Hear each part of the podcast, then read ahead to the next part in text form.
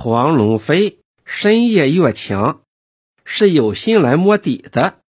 见黄三儿并没有想走的意思，便单刀直入道：“黄三儿，这一局棋你已经认输到底了吗？”黄三儿也知他这话是啥意思，摇摇头，没有回答。黄龙飞道：“是的，第一步棋。”俺们是输给任维群了，但是黄三道，不是输给任维群，是输给朱永康。黄龙飞摆摆手道：“不管是输给谁，俺们必须立即重整旗鼓，收拾残局，再走第二步。第二步，是的，第二步，出脚就走错了步子。”还要走第二步，不是走错步伐，是立阵布局上有毛病。你打算啥走法？重新布局，坚守阵地。三麻子打错了算盘，现在做好黄大全和杨秀英这类人的工作是非常要紧的。这些人是俺们的阵地，拼命也要守住。绝不能让祝永康他们打进来。嗨，你也不上秤称称，四两重的浮水身子游进大海里，还能翻出多大的浪花？蛀虫虽小，能危高楼大厦。你知道吗？如今的杨秀英不是俺们的人了，她早已投到祝永康那一边去了。你放心。杨秀英会自动跑过来的。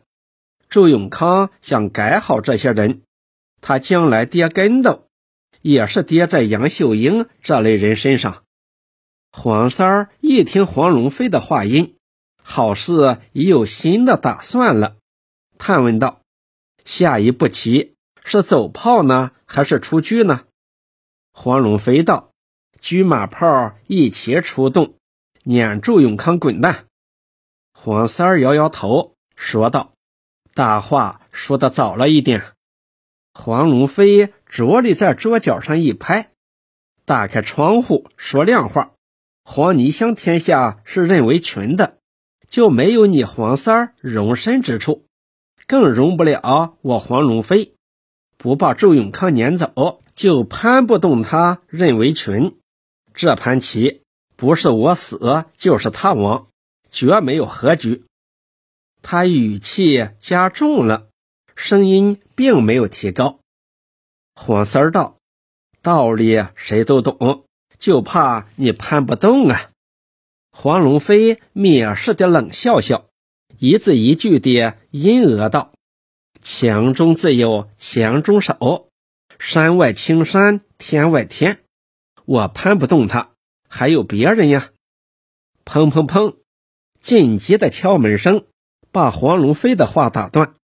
黄三儿走到门口，拉开门，一见是小地方，不由一怔，冷声问道：“你是到啥地方去？”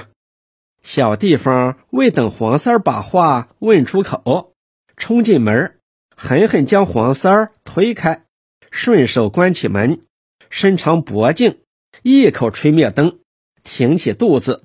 抵着门，两眼套在门缝上，滴溜溜的呀看着门外。大床上，月光下，有一个高高的人影，背着步枪，昂首阔步的走来走去。黄龙飞也不知外边出了何事，一时吓慌了，手摸桌边，无处躲藏，撇开黄三儿，连滚带爬，奔到门后。摸到一把铁叉，贴到墙上，准备动武。黄三儿伸手一摸，不见背后的黄龙飞，心里啊加倍慌张，在黑漆漆的屋子里到处乱钻。只听哗啦一声，不知把啥东西打翻了，从屋梁上掉下一把木锨，正好落在黄三儿头上，打得他头晕眼花。直挺挺地躺在地上，微弱地哼着：“妈哎，妈哎！”小地方直起腰，轻松地叹口气：“哎，火柴呢？”黄三儿躺在地上，小地方从他身上绊了一脚，几乎跌倒。小地方生气地提起腿，狠狠的一脚将黄三儿踢开，走到桌前，摸到火柴，点起灯，看黄三儿仍躺在地上筛糠，恶声恶语地骂道：“天上没有下刀子，砍不了你的头，王八男子汉给你做。”怕死鬼！黄三儿白扎白扎地瞪着两眼，呆看看小地方的脸色，料无别事，才只身站起。小地方挥着手道：“龙飞呢？一个个都是胆小如鼠的东西。”黄龙飞听到小地方要火柴，已知事情过去，早从门后走出来，晃晃手中的铁叉，笑笑答道。俺站在这里，怕谁？有啥可怕的？小地方责问道：“你们两个人没有长眼，也有耳朵呵？敞开着大门，点着灯，大明大白坐在屋子当中，谈东说西，知道不知道外边有人在？谁？”黄三儿退到门后，又惊叫起来。小地方把牙一咬：“谁？”还有谁？那个短寿的、得疾病的任维群，背着枪。黄三儿又是一惊，他小地方道：“他在俺家大门前过来过去，来回几趟，你两个人眼睛都瞎了。要是万一他走进院子，到后屋来看是你这两个狗东西在这里说鬼话，能饶了你？”黄三儿道：“这这。”大门还没有上栓，小地方道：“我走时是把门带起来的，谁知是你两人哪个打开的？”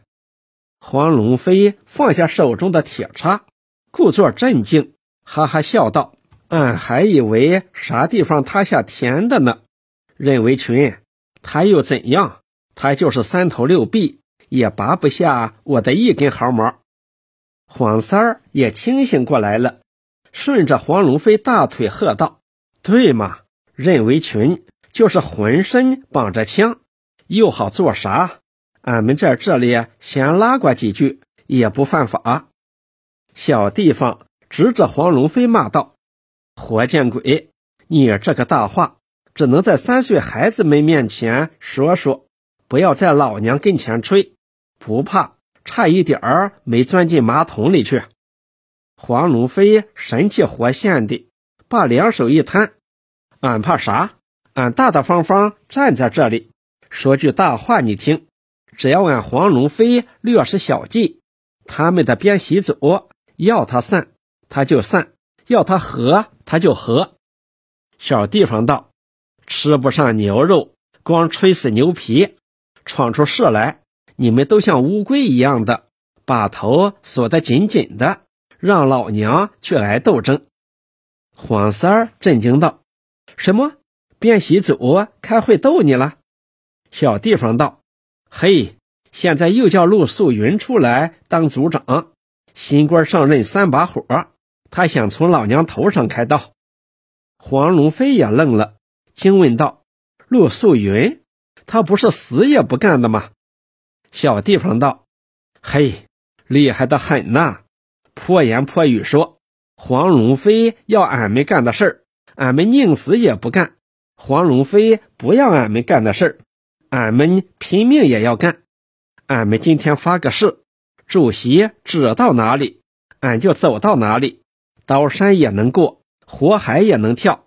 俺今天认准了一条路，任大庄要办社会主义，谁要挡俺们的路，俺们把他打下十八层地狱。”你听听，真真像个人物头子的口风。黄三问道：“对你的事情，他们怎么说的？”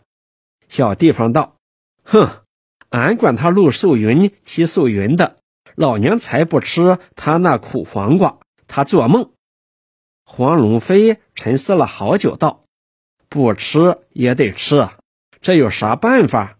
人家是族长，你得乖乖地服人家管。”小地方把牙一咬，拍拍桌子道：“屁！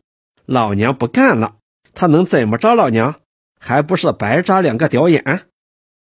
黄三儿道：“对，俺不参加他的组，要编炉席，俺自己买炉柴，自己编，自己卖，多自由，受他那个熊罪。”黄龙飞惊愣了好半天，神秘地向小地方问道。你已经退出编习小组了吗？小地方道：“他一选上组长，开口就朝着老娘，这是自私自利，那又是破坏集体生产，还要俺当场认错，悔过自新，俺才不去受他那份熊罪呢。”会没开完，俺拍拍屁股走了，让他开去。黄龙飞瞪着两眼，沉思了好半天。低声向小地方劝解道：“你还是应该回去检讨自己的不是。”小地方道：“为啥要参加？俺婆婆早死了，如今还找个婆婆来管教俺。要编芦席，俺们两家编。”黄龙飞道：“俺不是早说过，醉翁之意不在酒。俺们要知道的不是芦席的价格，是那帮子人。”肚里盛的啥鬼胎？究竟要搞些啥名堂？黄三儿道：“那一摊臭娘们儿又知道个啥？”黄龙飞道：“不知道个啥，他搞得俺不能安身，俺也不能使他太太平平的过去。”黄三儿想了想道：“你的意思要他去学黄盖献苦肉计？”黄龙飞道。人无前后眼，祸害一千年。你将来再想进去就难了。小地方道：“够了，老娘早听够了。陆素云的肚里能有几两板油，还不是摆在老娘的心里？不是陆素云，是祝永康。”黄龙飞咬牙切齿，捏起拳头，在小地方眼前晃晃，继续说道：“你知道吗？”要不捏死他，我们就活不了。我们要在陆素云身上紧紧抓住祝永康。黄三怔住，在陆素云身上抓住祝永康。黄龙飞将头伸到小地方胸前，低声的说道：“你听到没有？昨天半夜里，有人看见祝永康和陆素云手拉着手，肩并着肩，从万家老围回来。”手拉着手，小地方惊讶地站起来。对手拉着手，拉得还很紧。黄龙飞险恶的一双眼睛，死盯盯地看着小地方脸上的神情。小地方道：“怪不得三天两头往他家里跑，这边又拉他当组长。呵，他们抱到一起了。”黄龙飞道：“抱得紧紧的。”连棍也打不开，黄三儿学着黄龙飞的样子，阴险的笑笑，越紧才越有戏看。